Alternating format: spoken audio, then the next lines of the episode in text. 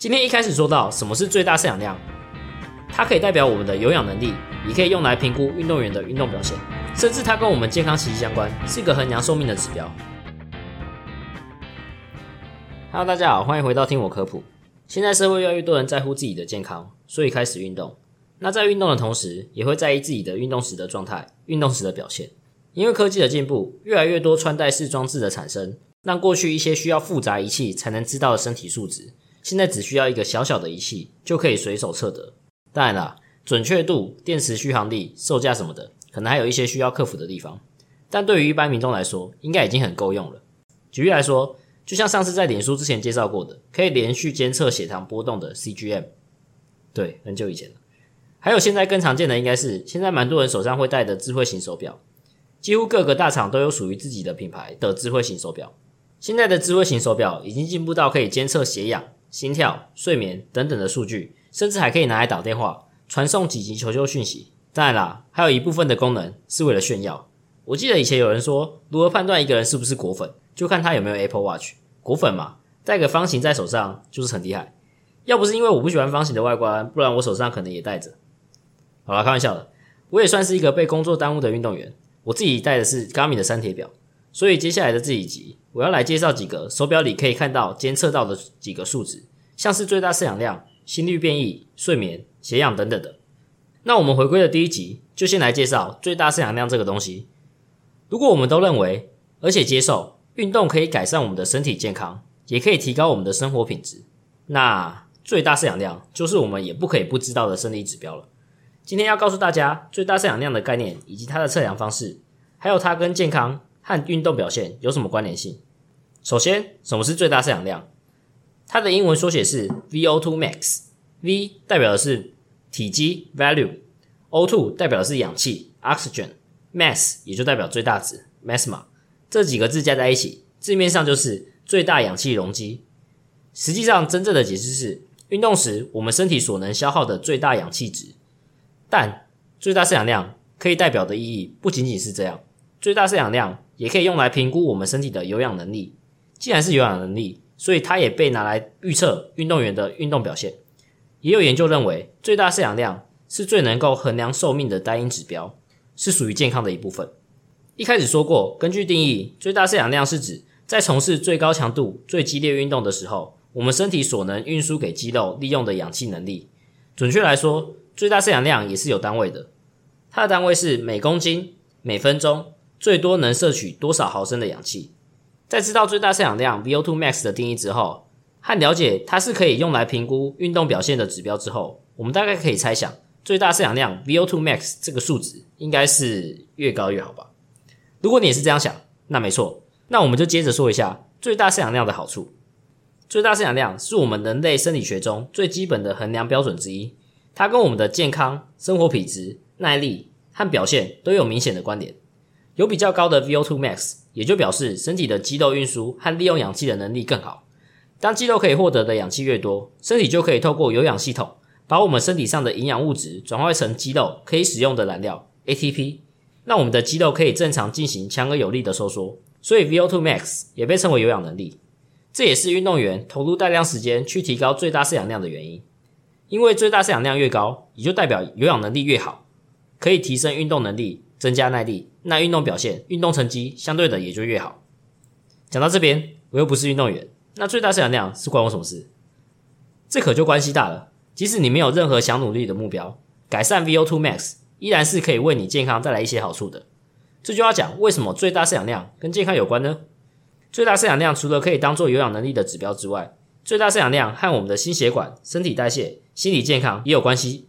因为最大摄氧量 VO2 max 的高低。跟你的心脏、肺脏、肌肉细胞到整个呼吸循环系统这些组织器官的运作都有关联。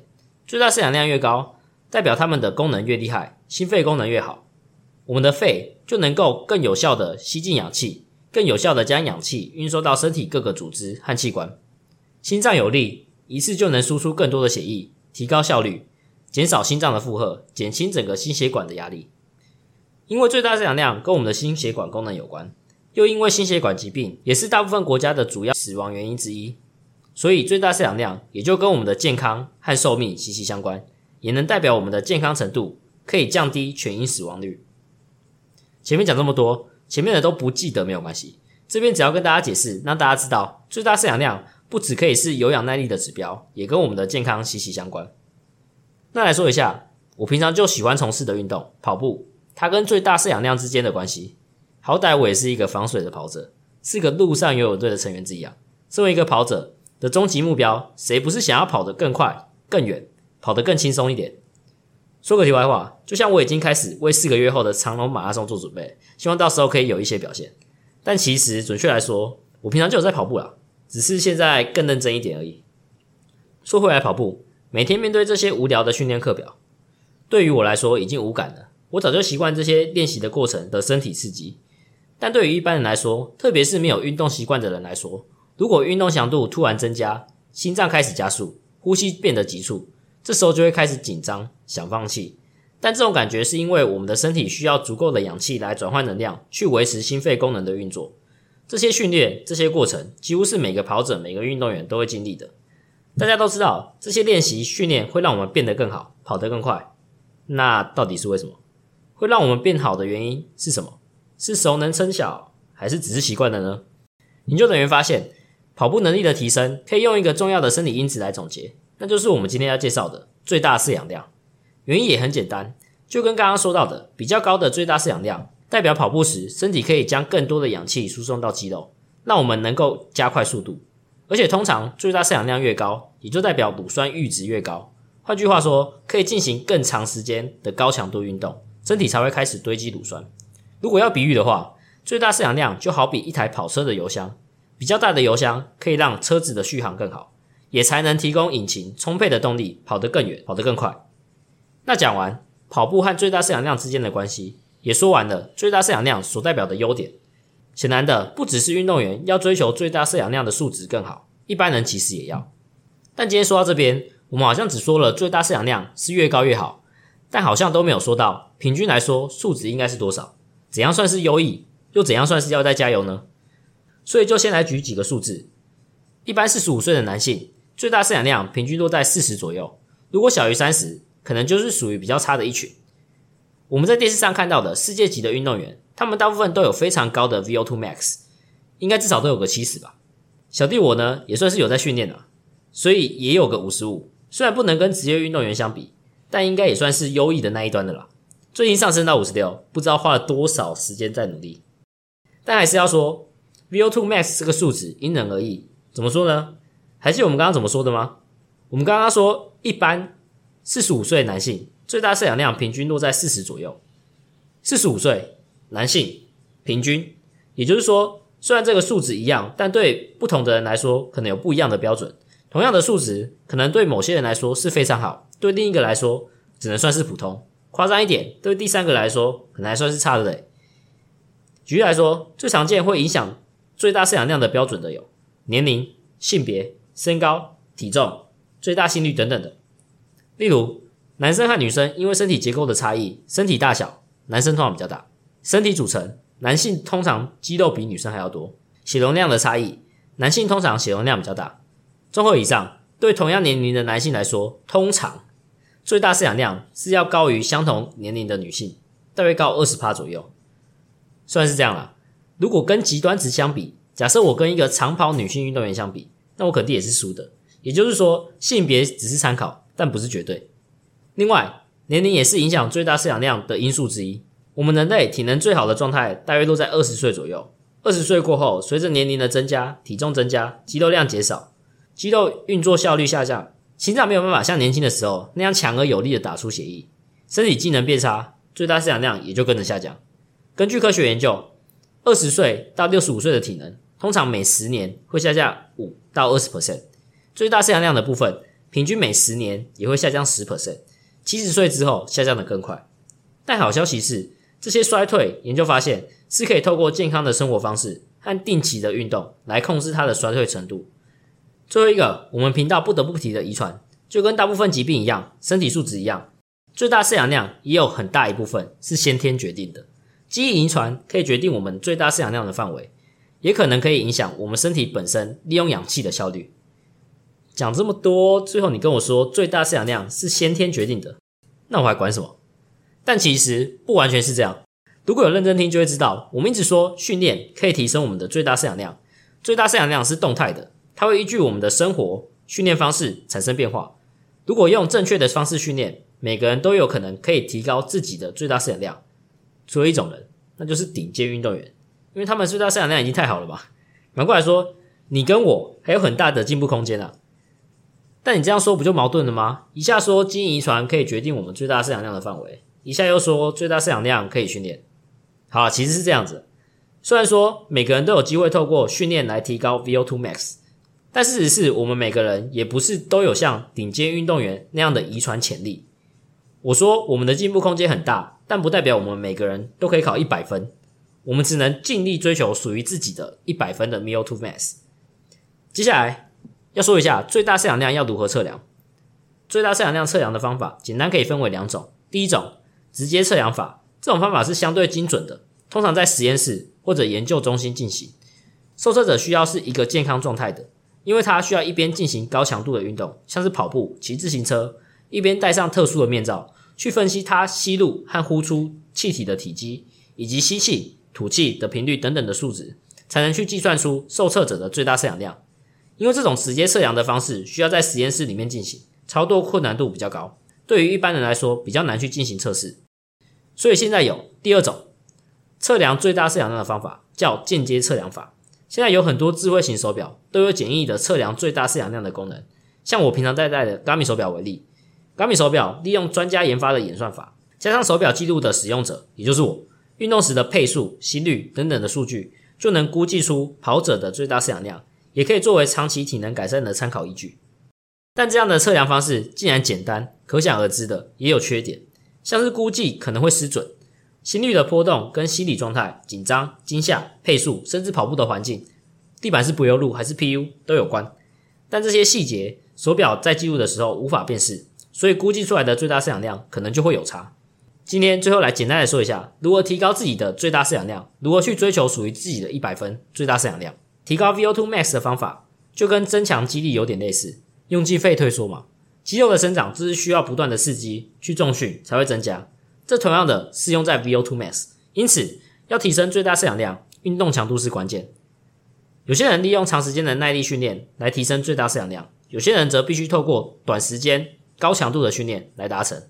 那最常见提升最大摄氧量的方式，其实就是间歇运动。间歇运动算是一种运动训练模式，先做短时间的密集无氧运动，再配合短暂的休息，反复这个过程就是间歇运动。在间歇运动里，可以选择阻力训练、有氧训练。功能训练的动作，所以间歇运动指的是运动模式。间歇运动对身体有非常多的好处，不只能提高最大摄氧量，也可以改善肌力、肌耐力和心肺的功能，让人有更高的运动表现。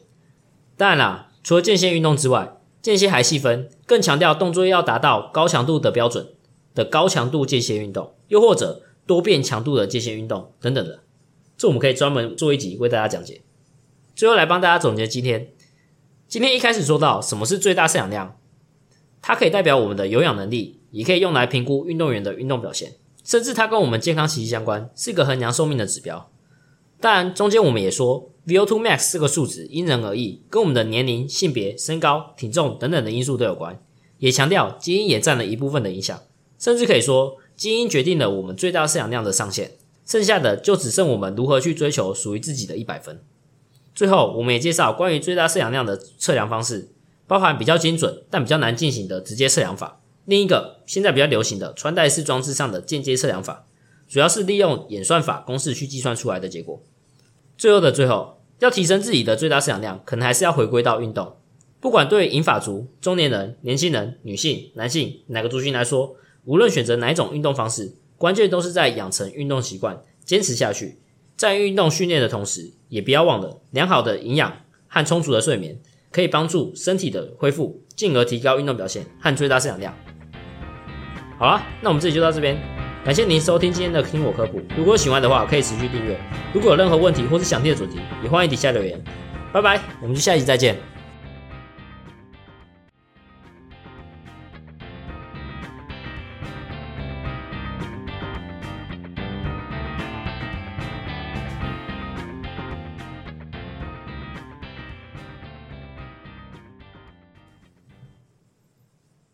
如果你不小心听到这边，那就有福了。是打算来说一下心里话了。